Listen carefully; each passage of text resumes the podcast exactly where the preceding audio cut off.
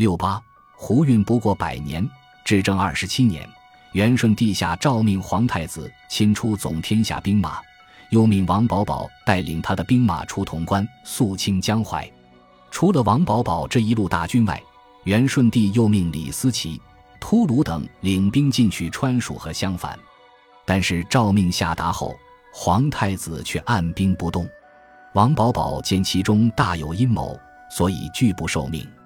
本来王保保在军中威望还不是很足够，如此一来，他的部下就乘机作反了。一时之间，王保保由英雄变成狗熊，原来的部下和本来的敌人走在同一条在线，对他穷追猛打。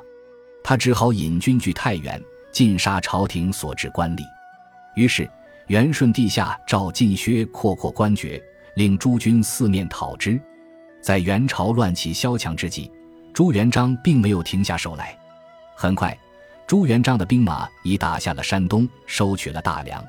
在梁王阿鲁温奉河南以降，托因帖木儿败走后，元兵更无心恋战，皆望风降遁，无一人抗者。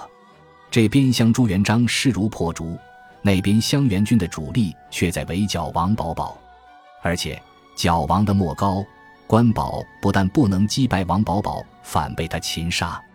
元顺帝看到王保保之强顽，不免胆怯了。再者，当今之事，能遏制朱元璋的只有察罕特木儿一子王保保。